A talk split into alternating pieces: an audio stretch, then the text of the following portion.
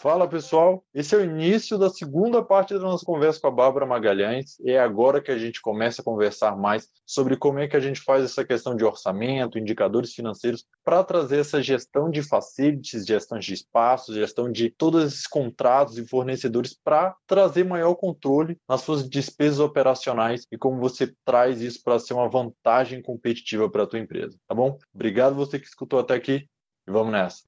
E é legal porque é isso é uma parte de gestão de facilities, né? Não é só uma área de Sim. você ter alguém técnico que sabe quais são a, as, os regramentos que tem que ter. É realmente gerir. E gerir. gerir é isso que você colocou. Acho que é perfeito é, o teu posicionamento. Essa parte de gestão é isso, você conseguir alinhar o que o teu departamento precisa com o que a empresa precisa, assim, ela como um todo, porque ela é um organismo todo vivo, não é? Porque você está nesse departamento, você tem que estar tá sempre puxando, que isso, isso acontece normalmente. Quando a empresa cresce, você tem um budget ali limitado e cada departamento vai querer a sua parcela do, do orçamento para poder fazer os planos que estão ali dentro. Então, muitas vezes, cada um não tem uma visão da empresa como um todo, porque faz parte, cada gestor tá, quer fazer mais, porque ele quer trazer o que ele prometeu, e ter menos dinheiro quer dizer diminuir ali a tua capacidade de, de, liberdade. Você vai ter que se reinventar, fazer coisas novas. Isso é muito legal porque empresas normalmente não têm esse suporte. Não. Você fala ah, esse papel de facility, é, é, engraçado porque muita empresa não tem, ela está diluída todo esse papel. Ela e... consegue ter uma visão, né, do poder que ela tem de concentrar informações, né?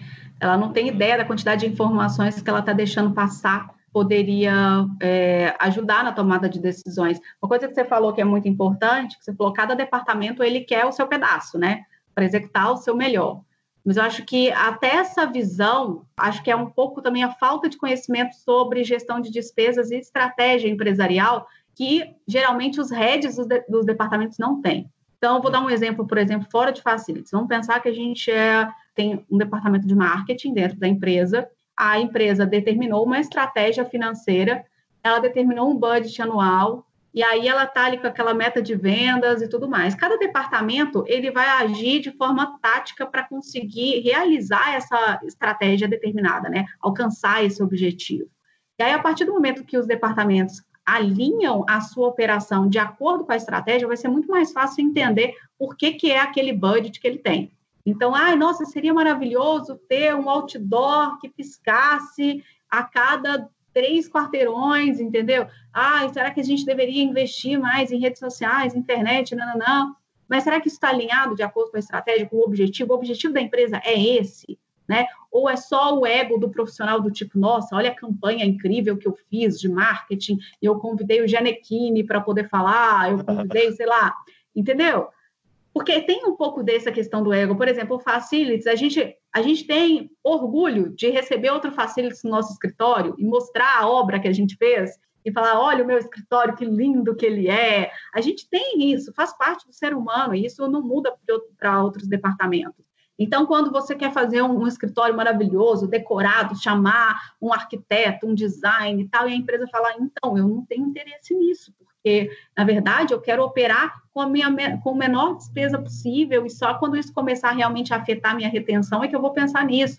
E aí você fica frustrado, você fala, poxa vida, que escritório mais sem graça, eu que podia fazer isso, eu podia fazer aquilo, porque o nosso ego fala mais forte.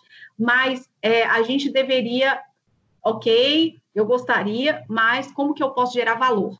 E eu acho que os profissionais têm que ter isso em mente, né? O valor não é eu colocar uma sala de descompressão com puffs, com Play 4 para a galera, com uma geladeira de cerveja. Não é isso. Gerar valor é eu entregar aquilo que a empresa realmente precisa. E para eu fazer isso, eu preciso entender aonde ela quer chegar e qual é a minha parcela nessa engrenagem, né? Como que a minha engrenagem girando impulsiona as demais.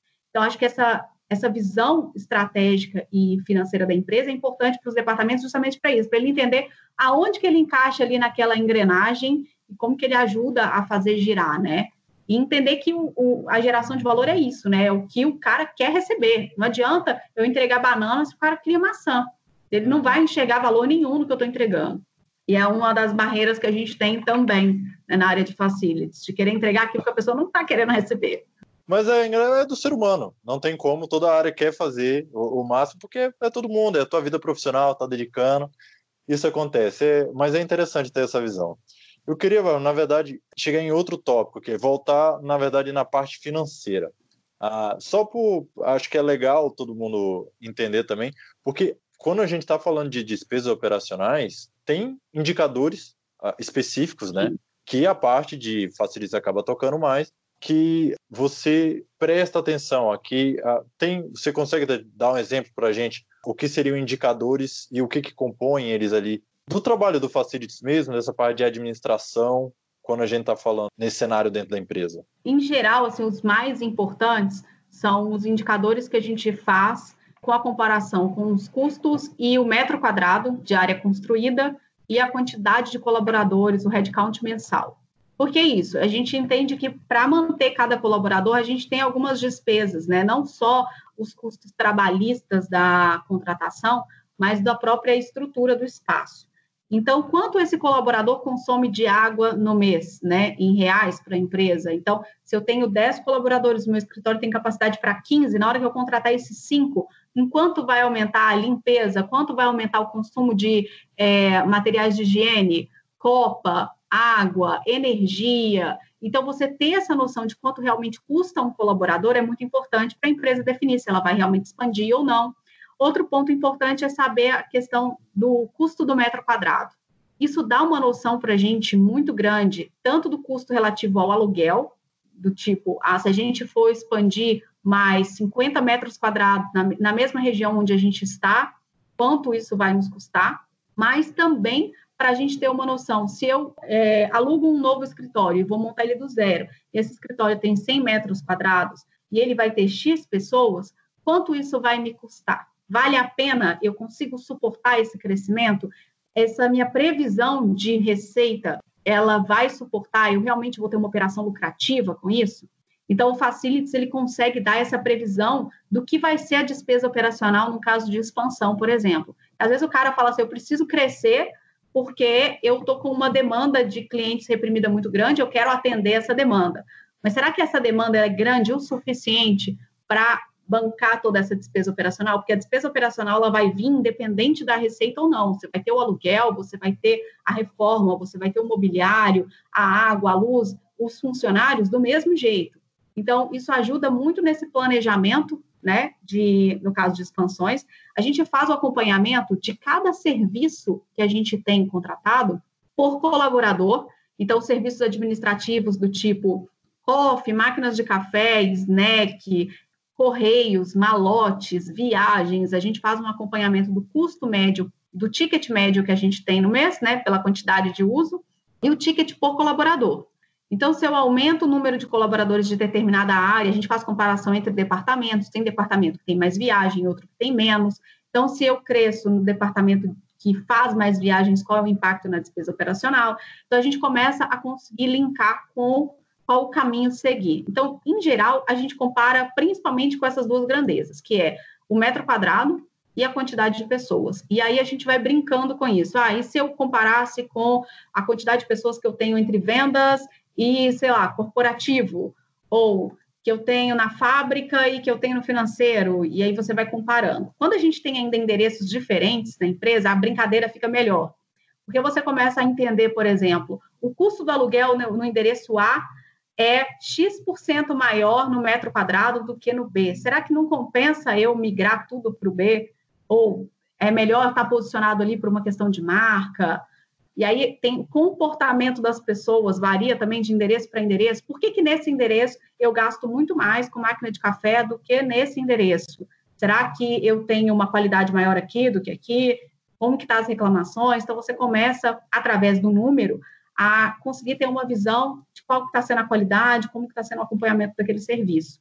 E aí, isso ajuda a gente a prever se a gente deve ou não ter um outro escritório, se a gente deve ou não aumentar, se a gente deve ou não expandir, se essa expansão é interessante ou não. Então, a gente acaba acompanhando dessa forma. Outra coisa que acontece é a gente acompanhar a frequência de manutenções, por exemplo, críticas. Então, a gente acompanha quanto a gente tem gastado com manutenções emergenciais, quais são os tipos de manutenções emergenciais que a gente tem, porque às vezes você tem um problema que é crônico, né? Uma doença crônica na infraestrutura. Todo ano você tem problema com o telhado, todo ano. Será que não é melhor a gente trocar de local, para um local alugado? Se não for alugado, vamos reformar esse, esse telhado logo. Mas aí, quanto custa essa reforma? Em quanto tempo eu vou ter o retorno desse investimento? E às vezes o retorno do investimento vai demorar tanto tempo que é melhor pagar a manutenção. Então, uhum. tudo isso são informações que a gente consegue levar para a mesa de decisões. Então, às vezes a gente percebe fazendo, por exemplo, uma pesquisa de mercado, que a gente está pagando 30% a mais de custo de manutenção por metro quadrado. Por que, que a nossa empresa de manutenção está tão cara? Então, será que ela tem as melhores soluções? Será que ela está conseguindo resolver o meu problema? Ou o meu prédio está tão depreciado que não vale a pena eu estar aqui mais? Então, são avaliações mais estratégicas, né? E a gente consegue trazer isso com os indicadores de facilities. Caraca, assim, essas são as análises muito legais porque, assim, empresas que a gente fala, tudo mais, é muito difícil ter uma análise tão detalhada desses custos, porque eles acabam caindo como custos fantasma, entendeu? Você não sabe da onde está vindo esse gargalo de dinheiro que você está perdendo. O cara tá lá, beleza, ele consegue ter a margem de calcular a margem de contribuição dele tranquilo ali. É o que? Beleza, qual é o meu custo ali de venda para eu fazer? Que normalmente é o produto, produção, serviço. Se for serviço, é muito mais simples ainda, que é a hora do colaborador que faz o serviço, não sei o que, o custo dele. E aí você tem a margem de contribuição, beleza. E aí, esse valor da margem é quanto esse serviço contribui para pagar as despesas operacionais, né? O administrativo e tudo mais. Só que quando chega nessa parte, é, é um vazio de informação muito grande. As Sim. empresas não sabem calcular. Isso que você me falou. Ah, se eu contratar cinco funcionários a mais, quanto que isso aumenta de custo administrativo ali, seja de manutenção, limpeza, a café, água? Não sabe. Ele vai me custar 3 mil reais, que é o salário bruto dele ali, mais encargos, e é isso. Esse é o custo total do funcionário. Só que não, tem vários custos ali que estão escondidos. Você só não, você não viu, ou se você sabe que ele existe, porque muita gente não sabe que ele existe, esse custo. Tem gente que não sabe, tipo, não, é óbvio. É uma coisa óbvia que só que nunca nem entra na tua cabeça. E quando é. entra, você tem que calcular isso, é um processo que muita gente não faz. Você pode saber, beleza, vai gastar mais água, mas eu não vou nem calcular Eu não consigo saber quanto de água, né? Eu não, não, consigo saber. Só que, e a coisa mais simples que tem de saber. O Facility, ele pega essa informação com o departamento pessoal, atualizada todo final de mês. Então, quanto a gente fechou no mês? Então, a gente consegue ter mais ou menos uma média. É claro que a gente não acompanha a variação diária, mas aquilo ali já te dá uma referência. Quanto a gente gastou naquele mês com água? E aí, você divide um pelo outro, você já descobriu quanto cada um cons, é, consumiu em reais de água naquele mês você começa a acompanhar mês a mês, porque ainda tem oscilação. Então, você vai ter sazonalidades de alguns custos em facilities, e aí você consegue justificar, olha, realmente nesse mês de, por exemplo, no verão, a gente tem um aumento no consumo de energia elétrica e de água dos, individual dos colaboradores significativa, porque a gente utiliza muito mais ar-condicionado, o ar-condicionado, ele tem um sistema também hidráulico, ele consome água, colaboradores vão beber muito mais no purificador, vão lavar muito mais as mãos, vão ir muito mais ao banheiro, vão higienizar muito mais o rosto. E aí, é, com o calor, com o suor, a limpeza também acaba ficando sobrecarregada. Então, a gente tem um gasto maior por metro quadrado de limpeza e por colaborador. Quando chega no inverno, tudo isso se reduz. As pessoas tomam menos água, as pessoas não ligam o ar-condicionado, e aí você começa a ter uma redução. Aí você fala, mas peraí, por que, que em janeiro eu gastei tanto em julho eu gastei X. Por que, que eu não posso sempre gastar X? Você não vai gastar sempre X, porque existem essas características. E aí você também se preparar, né? Então, eu tenho uma empresa, eu acabei de fazer uma expansão. Em média, no ano, eu gasto, sei lá, vou falar um número ridículo, tá? 100 reais por colaborador com essas pequenas despesas. Mas eu sei que quando chegar em janeiro, eu não vou gastar 100, eu vou gastar 130. Então, se eu vou gastar 130, eu tenho que ter caixa para isso, porque talvez a minha operação ainda não esteja rodando para ser lucrativa o suficiente. Então, tudo isso faz parte de um planejamento. E realmente as informações chegam a ser tão detalhadas, você começa. Eu estava dando, eu estou dando agora a sequência na minha assinatura de aulas sobre indicadores. A gente está a gente fez a terceira aula essa semana, e eu estava falando justamente isso. A gente começa a analisar do total, né? Então, quanto a companhia como um todo gasta com água mês a mês? E aí você entende essa, a sazonalidade da empresa. E aí, quando você começa a ter alguns números estranhos, alguns picos, você fala, o que aconteceu nesse mês? Poxa, então quanto cada área gasta, quanto cada andar gasta? E aí você começa a destrinchar e começa a encontrar realmente a fonte dos problemas, porque o diabo mora nos detalhes em facilities. Uhum. Numa despesa operacional que você não pode cortar a água do prédio, por exemplo, para poder reduzir a despesa, você não pode cortar o aluguel, você não pode, você não tem interesse em cortar metade das pessoas ou proibi-las de ir ao banheiro, você vai precisar ser bem detalhista, porque aí você vai pegar ali o pulo do gato né? Onde o dinheiro está indo embora, né? O dinheiro ele não pode. Por isso que as pessoas falam que facilities é um ralo, né? Porque você não vê. De repente o dinheiro escorreu ali, você fala: o que, que aconteceu? Você fala: não sei, não sei. Foi um buraco negro que abriu no chão e o dinheiro foi embora. Mas com profissionais capacitados, especializados, a, a empresa consegue ter visibilidade disso. Então deixa de ser um ralo e a gente começa a abrir essas contas. E quando ela está muito dispersa, então ela não é o core daquele departamento de cuidar, realmente ele não vai ter nem essa preocupação, essa visão, né, dessa análise.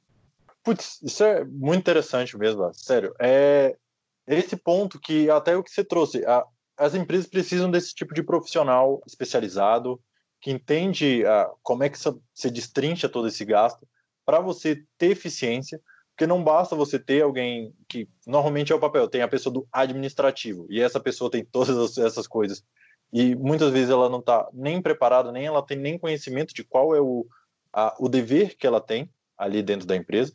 E eu queria puxar exatamente esse, esse ponto com você para as empresas hoje. Ah, acho que a gente já a gente cobriu muito do tópicos, por isso eu queria ir exatamente para quem tem esse problema hoje. Para as empresas que têm esse problema hoje, não sabem o que tem na empresa e ela vê realmente todo o dinheiro dela indo para o ralo ali com esse tipo de despesa administrativa, onde esse tipo de profissional de facilities que tem esse tipo de preparação, como uma empresa chega num profissional desse, onde é que ela acha ele no mercado?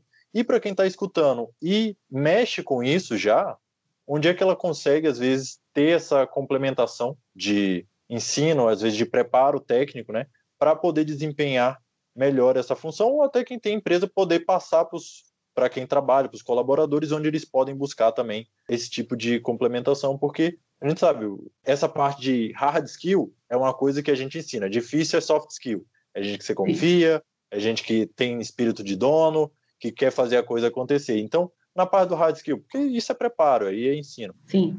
Como você vê essa, essa questão de onde achar esse profissional ou como formar esse profissional? A área de facilities é uma área interessante porque a gente não tem uma graduação de facilities. Então, é, o que a gente, o que acontece é que de repente você está ali trabalhando, aí alguém te pediu para cuidar da recepção, pediu para você cuidar da manutenção, de repente você está cuidando de tudo, você virou um facilities. E aí você fala, epa, e agora? O que, que, é isso? Eu sou um facilities, então qual é a minha responsabilidade? Porque a empresa ela tem ali dois caminhos, né? Três caminhos que eu colocaria, né? Ela tem a opção de trazer um profissional experiente do mercado para prestar uma consultoria. Às vezes o tamanho dela não é tão grande assim, que justifique ela contratar um gerente de facilities para cuidar, mas ela tem ali uma recepcionista muito proativa, ela tem ali uma recepcionista ou uma secretária que entende bem da empresa, que conhece todo mundo, que entende os mecanismos todos e que é capaz de absorver essa demanda. Então, você pode contratar um profissional para prestar essa consultoria, né, ensinar esse trabalho, deixar o é, implantar o departamento, deixar ele funcionando, você pode fazer ir pelo lado do recrutamento e abrir uma vaga para a área de facilities e aí começar realmente a montar um departamento na área de facilities, é um outro ponto. Então, você pode ter uma consultoria, você pode pegar um, um funcionário e pagar um curso para ele, por exemplo. Então, por exemplo, no, na minha assinatura do Facilities na Prática, a gente tem gente que está migrando para a área de Facilities, gente que chegou de paraquedas, e está ali porque começou a absorver essas demandas da empresa. Ah. E tem gente com muita experiência no mercado que falou, cara, eu, eu não tinha essa visão desse lado financeiro, desse lado mais estratégico, meu negócio era acompanhar e atendimentos o dia inteiro e operacionalzão, e eu, eu vi que eu preciso mudar. Então, tem um pouco disso, assim. A gente tem diversas opções de cursos e de modelos. O meu, por exemplo, é em assinatura, e tem gente que fala, ah, assinatura, como é que é isso e tal. Então, tem assinatura, tem pós-graduação, tem muito, muita coisa gratuita online, internacional principalmente. Nacional está começando com esse negócio de pandemia. Mas, então, se o cara quer buscar um profissional desse no mercado, acho que o LinkedIn é a principal ferramenta para ele conseguir encontrar esse gestor de facilities. Nas minhas redes, eu disponibilizo também currículos de profissionais. Então, se alguma empresa que está aqui ficou interessado e quer, eu tenho currículo do Brasil inteiro de profissionais capacitados e que estão em busca de recolocação. Então, a gente consegue fechar essas parcerias aí, combinar direitinho, Excelente. todo mundo fica feliz. E é, na minha assinatura eu faço esse trabalho tanto para empresas quanto para pessoa física, né? Para que ela possa implantar esse departamento. Eu acredito muito no fortalecimento do profissional, porque eu acho que assim a gente fortalece o departamento como um todo, o setor, né? Como um todo. Então, se eu consigo fazer com que eles sejam mais estratégicos, que eles tenham esse, essa visão financeira e possam, de fato, gerar valor para a empresa, eu acredito que a gente está aí dando um passo para ajudar os empresários, os empreendedores, aumentar a saúde financeira das empresas e melhorar o espaço de trabalho para todo mundo. Então, acho que a gente, se acertar direitinho, vai dar tudo certo, vai todo mundo sair feliz disso e vamos ter aí um controle melhor da despesa operacional. Excelente, Bárbara. Eu acho que esse ponto é incrível, você ter também o currículo de todo mundo, eu acho que esse é o principal momento de quem viu esse episódio aqui entendeu a, a importância do, do Facility. Se você não tem isso na tua empresa, é o momento de não é o momento de você se desesperar, é o momento de realmente a gente olha problemas e a gente resolve problemas. Então, buscar é. uma complementação para quem está dentro da tua empresa para ter todo esse aparato ou realmente fazer um recrutamento ali por fora e a Bárbara pode servir aí de ponte para você que está precisando de currículos de gente qualificada para suprir a tua necessidade. Bom, Bárbara, eu queria agradecer demais pelo papo. Foi excelente aqui. Acho que você trouxe muito conhecimento que vai ser muito valioso para todo mundo aqui no mercado de quarentena. Eu queria deixar aí um tempinho para você também falar onde que o pessoal pode te achar, porque é bom a gente fazer essa ponte realmente para quem precisa. Sim. E depois a gente encerra aqui, porque foi excelente aqui. Ah, Gabriel, eu também adorei. Obrigada pelo convite. Fico à sua disposição para fazermos isso de novo. Quem quiser saber um pouco mais sobre a área de facilities ou quiser o meu contato para poder entrar em contato com novos profissionais, recrutar, ou quiser saber mais sobre uma consultoria para implantar esse departamento com seus colaboradores internos, pode entrar em contato comigo através do meu LinkedIn, Bárbara Vieira Magalhães, ou então através do meu Instagram, que é o bárbara.vmagalhães eu costumo responder ainda no mesmo dia, então pode ficar tranquilos. E aí eu mando é, o banco de dados que a gente tem de colaboradores de currículos, né? Então é só colocar lá o perfil que você quer, a experiência, quais são as suas demandas, que eu já faço um filtro e te mando ali os candidatos que eu tenho currículo que são mais adequados para a região onde você está, para a sua demanda. E também, se você tiver interesse em saber um pouco mais como é que funciona uma consultoria empresarial em facilities para implantação de departamento, pode me mandar uma mensagem também em qualquer um dos dois canais, do LinkedIn ou do Instagram. Maravilha, Bárbara. Eu vou colocar, acho que é bom, vou colocar teu Instagram, teu LinkedIn na descrição do, do podcast, para quem não, não pegou também no áudio, porque eu acho que vai ser muito importante fazer esse contato. De novo, queria agradecer muito a tua presença aqui, foi legal, você foi a primeira convidada externa ali da VIT a participar do, do nosso que podcast. Honra. Não é? Estreando aqui as coisas.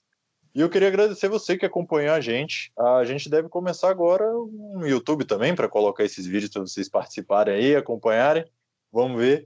E se você não acompanha a gente ainda no Instagram, fica à vontade, é @vitecontabilidade. Lá é onde a gente coloca a maior parte do nosso conteúdo, tem muita coisa legal para vocês verem.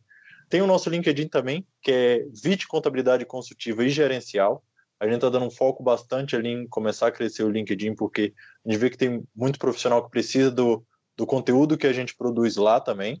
Não deixe de acompanhar também todos os outros episódios que a gente tem do podcast.